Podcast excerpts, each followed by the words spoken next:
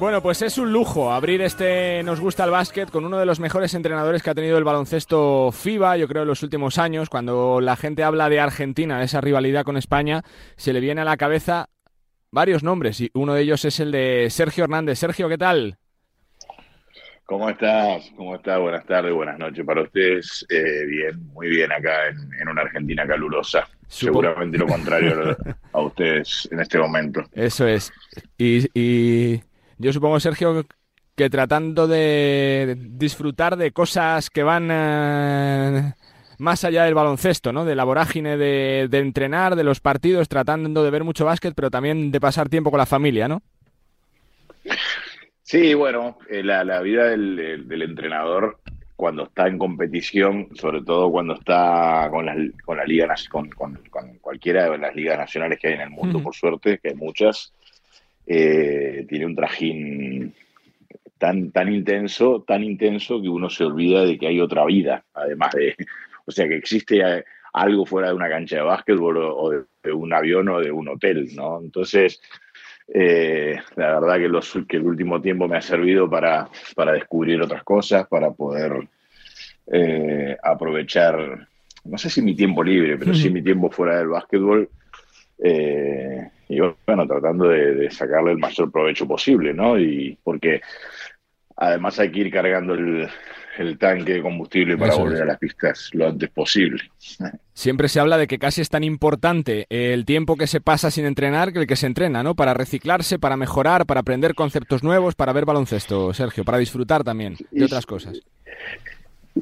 Sí, sí, siempre me has, me acordado mucho, no sé si te acordás, una película de Robin Williams que era el, el La Sociedad de los Poetas Muertos, que, que, que, las hacía para a los alumnos arriba de, los pupitres, ahí como para tengan un plano diferente de su propia aula, ¿no? Un poco haciendo una, un paralelismo con lo que es la vida. A veces uno está tan con piloto automático, a tanta velocidad, durante tantos años, que que deja de observar, ¿no? O sea, le, le, cuesta observar, está en la urgencia todo el tiempo y no puede observar lo, importante o lo trascendente. Entonces, parar a tiempo a veces, hacer una parada técnica, sirve como para, para poder contemplar el camino y, y, después empezarlo otra vez con más energía y más, con más, más seguramente más sabiduría también. Ya han pasado cinco meses del último partido de la selección, Sergio. Uno que siente cuando pasa el tiempo, siente orgullo, se siente un privilegiado, se siente un triunfador de un ciclo tan grande de 11 años. ¿Cómo se siente? Bueno, entre esas palabras eh, elegiría un privilegiado, ¿no? O sea, yo haber podido participar de, de muchos, bueno, cuatro mundiales, tres mundiales, cuatro Juegos Olímpicos, eh, de haber dirigido diferentes camadas de, la, de, nuestro básquetbol, el básquetbol argentino me refiero, haber enfrentado a, muchísimos países de altísimo nivel, también con sus diferentes camadas, porque a mí me tocó jugar contra el, España, mm, por ejemplo, ¿no?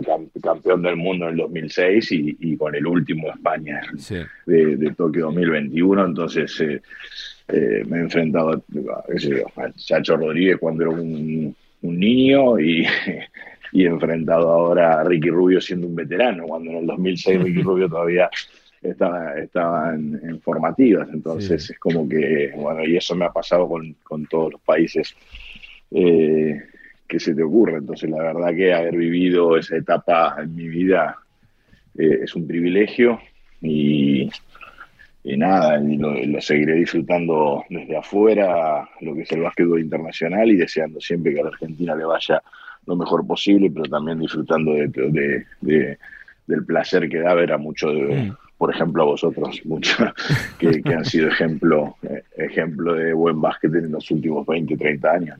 Siempre se habla, ¿no? De que han sido generaciones casi casi gemelas por el tiempo, contemporáneas, por el crecimiento de una con el desarrollo de otra. Sergio, van a concluir eh, prácticamente igual eh, eh, después de un ciclo olímpico. Es tiempo también de, de, sentirse realmente contento, ¿no? De lo que se ha conseguido tanto en Argentina como en España, que es muy difícil, ¿no? Tener tener ciclos tan tan grandes con tanto éxito, ¿no? De 15, 20 años arriba en la élite, Sergio.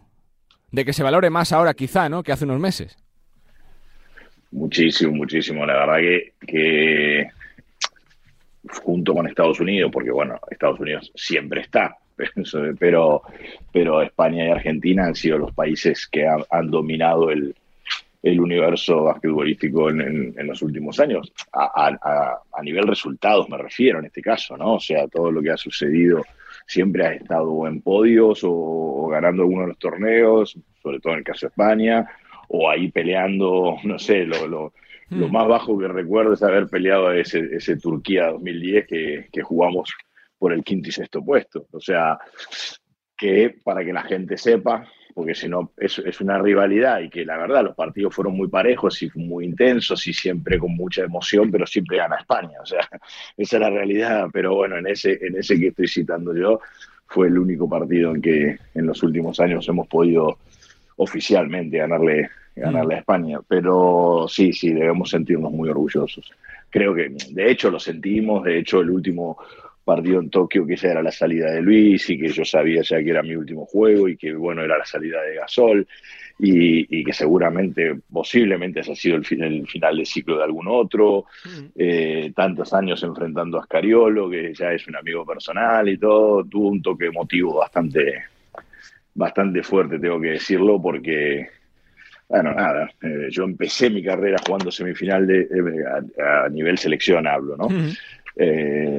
Jugando semifinal del mundo contra España en aquel recordado partido en Japón, que nos ganan por, porque bueno, con un tiro último fallado de, Chapu Nocioni de la esquina, y, salgo de la selección prácticamente jugando contra España eh, 15 años después. Entonces, la verdad que después de tantas batallas solo queda buenos recuerdos y emoción, ¿no?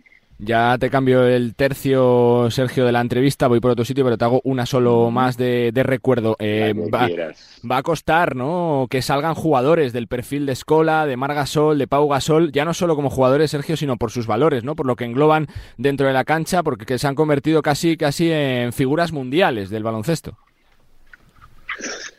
Sí, es, verdad. Eh, son, son diferentes, son jugadores extraordinarios, o sea, que, exceden el, incluso el propio deporte o, incluso el deporte en sí, ¿no? Que, que son ejemplo de vida eh, en, en, la sociedad, por lo que bien decías, no, no solo por lo que juegan, eso lo hace que uno lo, a ver, que se pongan como más visibles, obviamente, pero después sí lo que transmiten a en, en, cuanto, a los, en cuanto a valores. Y gracias a Dios también podemos hablar de, de, jugadores que, que, lo hacen en, en, otros países, pero, pero, la, pero la verdad que, que, lo que hemos disfrutado y lo que seguimos disfrutando, aún fuera de la cancha, algunos de ellos, mm. eh, en cuanto a su mensaje, es, es maravilloso y es... Eh, eh, y es lo que hace también que lo que refuerza la idea de que el deporte es, es una de las herramientas más poderosas que tiene la humanidad para, para, para educar, para incluir, para transmitir mensajes, ¿no? Así que bienvenido sea tener semejantes jugadores, semejantes embajadores, ¿no? Uno supongo que como en técnico siempre está con la pila cargada del móvil, ¿no? Por si suena el teléfono del representante, de la gente, oye, vente para acá, que te quieren para hacer un proyecto. ¿Te gustaría coger un proyecto desde el principio? Si sale algo ahora con la temporada empezada, ¿lo coges? ¿Cambiar de país? ¿Cambiar de baloncesto? ¿Cómo lo mira Sergio? Mira, Carlos, la, la, verdad que a esta altura yo, yo estoy siempre con, creo que desde que nací con, el, con, la maleta medio abierta y medio mm. cerrada, ¿no? listo para salir a, tomar nuevos desafíos. Pero sí dijiste algo muy, muy concreto que es eh, preferentemente iniciar algo de cero, ¿no? Y poder iniciar las dos veces que me tocó ir a España, eh, me tocó reemplazar a una entrenadora casi mitad de temporada y eso eh, no es lo ideal. No digo que no lo, no lo haría, obviamente que los entrenadores, los profesionales estamos preparados para ese tipo de, situaciones, pero sí sería para mí muy placentero poder iniciar un proyecto de cero, eh, en este caso en Europa y fundamentalmente porque no confesarlo en España, que es... Mm para mí, olvidándonos de lo que es la Euroliga y la NBA, la mejor liga del mundo a nivel local es, la CB sin ninguna duda. Eh, pude confirmarlo una vez más la temporada anterior estando en Zaragoza. Eh, no me canso de repetirlo acá en Argentina cada vez que me preguntan.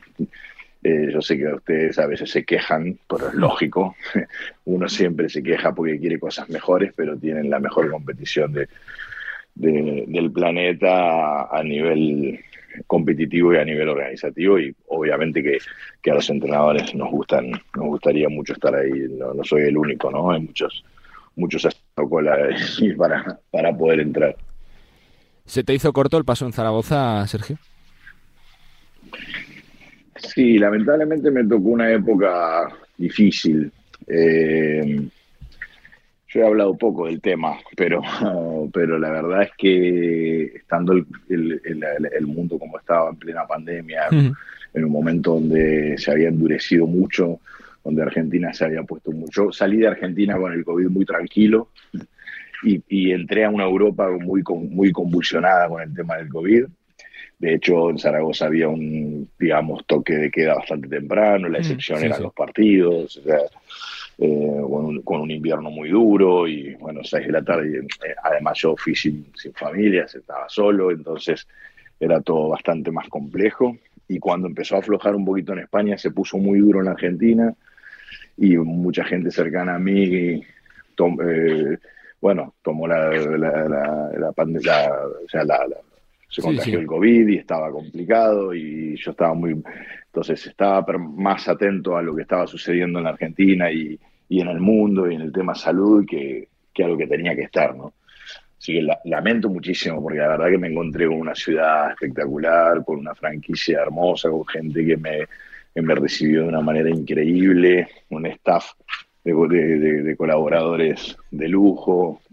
La verdad que estoy muy atento ahora ahí, de ahí forzando para, para, para que ganen algunos partidos y se vaya este, esta sensación de estar ahí en, en, los últimos puestos de la tabla, porque la verdad que me dice bastante hincha del equipo. Se habla mucho de la filosofía de los entrenadores, Sergio. Uno trata más de enseñar, ¿no? Que de, que de dar órdenes, ¿no? De ser un jefe, por así decirlo, ¿no? Que hay que enseñar, sobre todo cuando trabajas con gente joven, con gente que tiene nivel, talento para desarrollar, como se ha visto en tu etapa en Argentina. Uno tiene que ser casi casi un segundo padre, ¿no? Para el jugador, más que un que un jefe, ¿no? Es que, es que a nosotros hay una gran confusión con el tema del, del cargo, del rol de entrenador, ¿no? que, al final es un rol de, mucho de liderazgo y, y, el que no entiende, ya lo hemos hablado alguna vez, que el liderazgo es un servicio, no es un lugar de poder. ¿no? Mm. no a nosotros no nos pagan para mandar, no nos pagan para dar órdenes, nos pagan para, para enseñar a jugar al básquetbol lo mejor posible, digo, y enseñar entre comillas en este caso, ¿no? Porque eh, a nivel profesional es más eh, tomar un, un grupo de jugadores y, tratar de recrear el mejor escenario posible para que se desenvuelvan de la mejor manera, potenciarlos y, que eso lleve al equipo a jugar al más alto nivel. Eso es lo que nosotros tenemos que hacer y eso se logra con, docencia y se logra con convicción, no se logra con obediencia, no se, no, se logra con, eh, con, gritos ni, ni mostrando a ver quién tiene más poder o quién tiene menos poder. Eh, se logra con sabiduría, con conocimiento, que es lo que el jugador pretende del entrenador y es, eh, y es para lo que estamos, ¿no? Es para lo que supuestamente nos preparamos toda la vida. Eh, se ha repetido mucho en España la pregunta del después qué, ¿no? Cuando falten estos jugadores, como los Gasol, como Sergio Rodríguez, como Rudy Fernández, que está en la parte final de su carrera. Yo no sé si en Argentina también se hace esa pregunta y si hay salud positiva de, eh, del baloncesto, si hay futuro, Sergio, ahí en Argentina de baloncesto. Mirá, nosotros, eh, a ver, ya vivimos esa etapa, es, una etapa casi como distinta a la que están viviendo ustedes ahora. pasó algo extraño en Argentina, que fue que el primer torneo que nosotros jugamos con, con ya la generación dorada por fuera, solamente quedaba Luis Escola, terminamos jugando la final del mundo en China. Entonces, la, o sea, la gran duda estaba ahí en ese torneo. Eh, ¿Qué pasa, qué va a pasar después de Ginobili, Nocioni, Delfino? Bueno, si vamos más para atrás, Oberto y Escola, y esos jugadores dejaron de jugar en el 2016 a, a excepción de Luis Escola. Entonces, nosotros eh, ya fuimos, y, hablo en plural porque, bueno, soy argentino, pero cuando, te, cuando estás dentro del, del, mm, equipo O, del o del básquetbol dentro de la profesión, lo ves diferente, pero ya fuimos a, a China con una mirada muy escéptica, los argentinos como que, bueno, vamos a ver ahora sin estos monstruos. Y nos pasa con que jugamos un baloncesto de tan alto nivel eh, que nos lleva a jugar la final con España. Llegamos los dos invictos, pero hoy eh, España nos gana bien ese partido, pero hoy te digo, nos llega mejor Argentina en cuanto a volumen mm. de juego, incluso sorprendiendo a todo el mundo, jugando un nivel tan alto como que se rompió eso. ¿Qué va a pasar el día que no estén? Porque ya no estaban y sin embargo el equipo llega invicto a la final del mundo.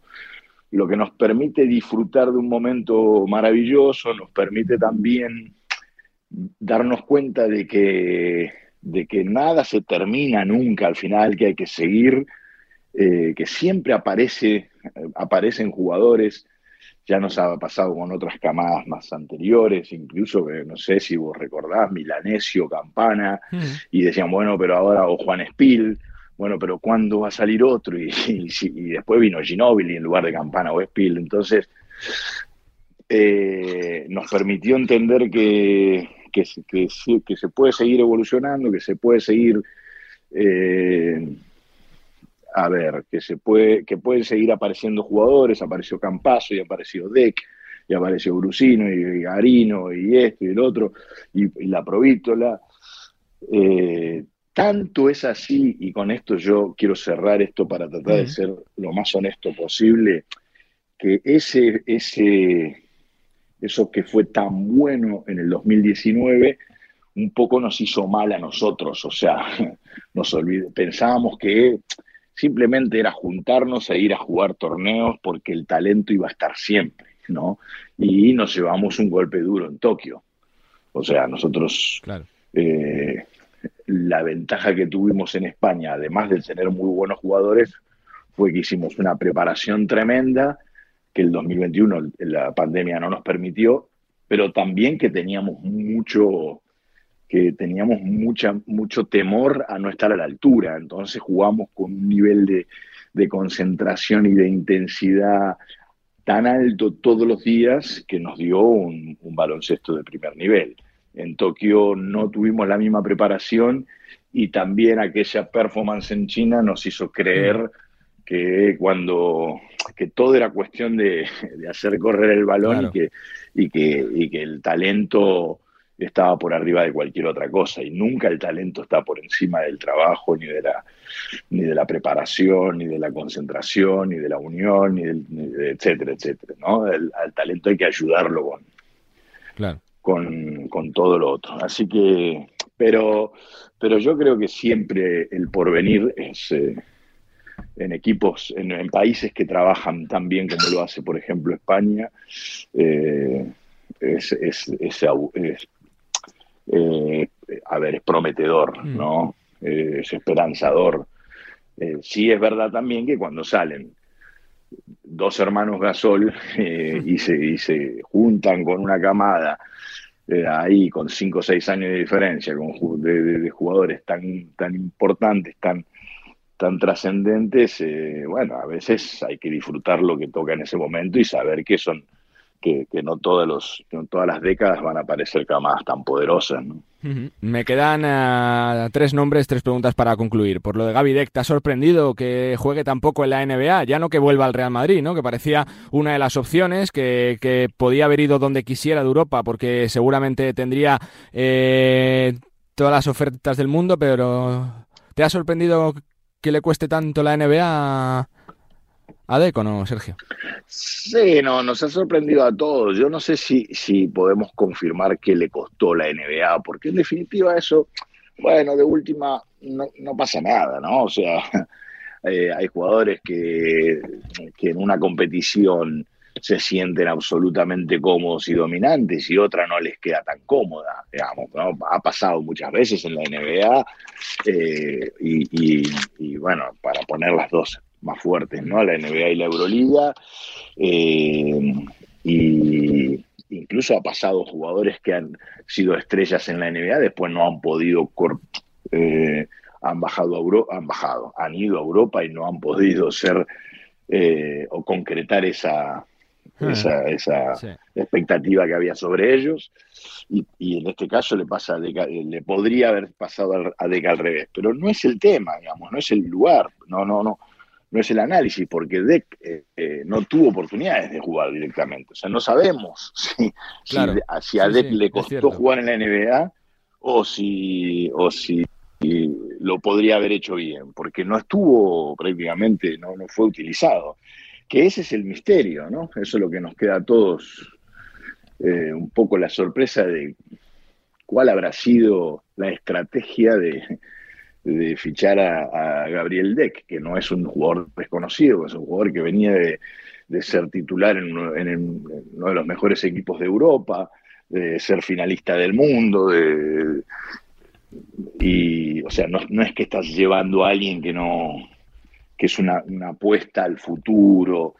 Yo creo que, que fueron por alguien muy conocido, muy concreto y que después no terminan usándolo. Eso es lo, eso es lo extraño pero es parte del negocio. Y, de última, volver al Madrid no está nada mal, ¿no? O sea, ojalá. Va a romperla otra vez, ¿no, Sergio? Como dicen allí, va a romperla otra vez.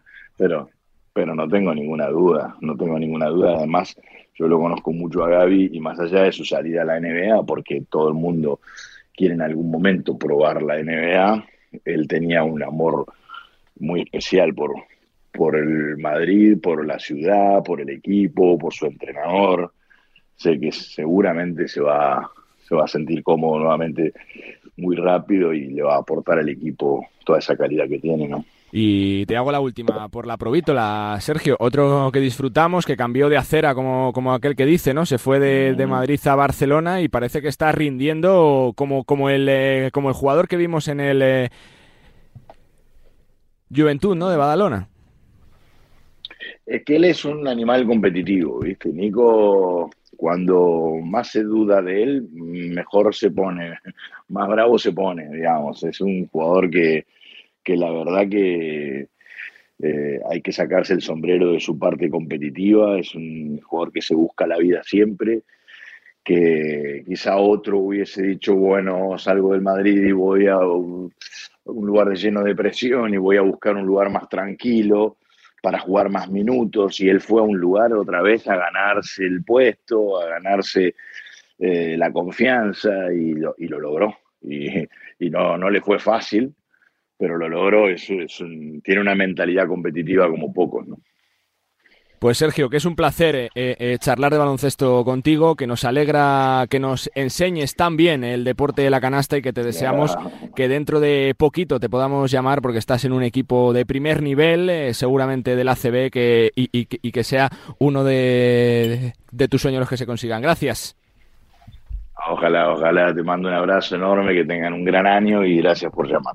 Sergio Hernández, entrenador de Argentina, uno de los mejores del baloncesto FIBA. Teníamos ganas de charlar con él aquí en Nos Gusta el Básquet. Un lujazo. Continuamos, venga.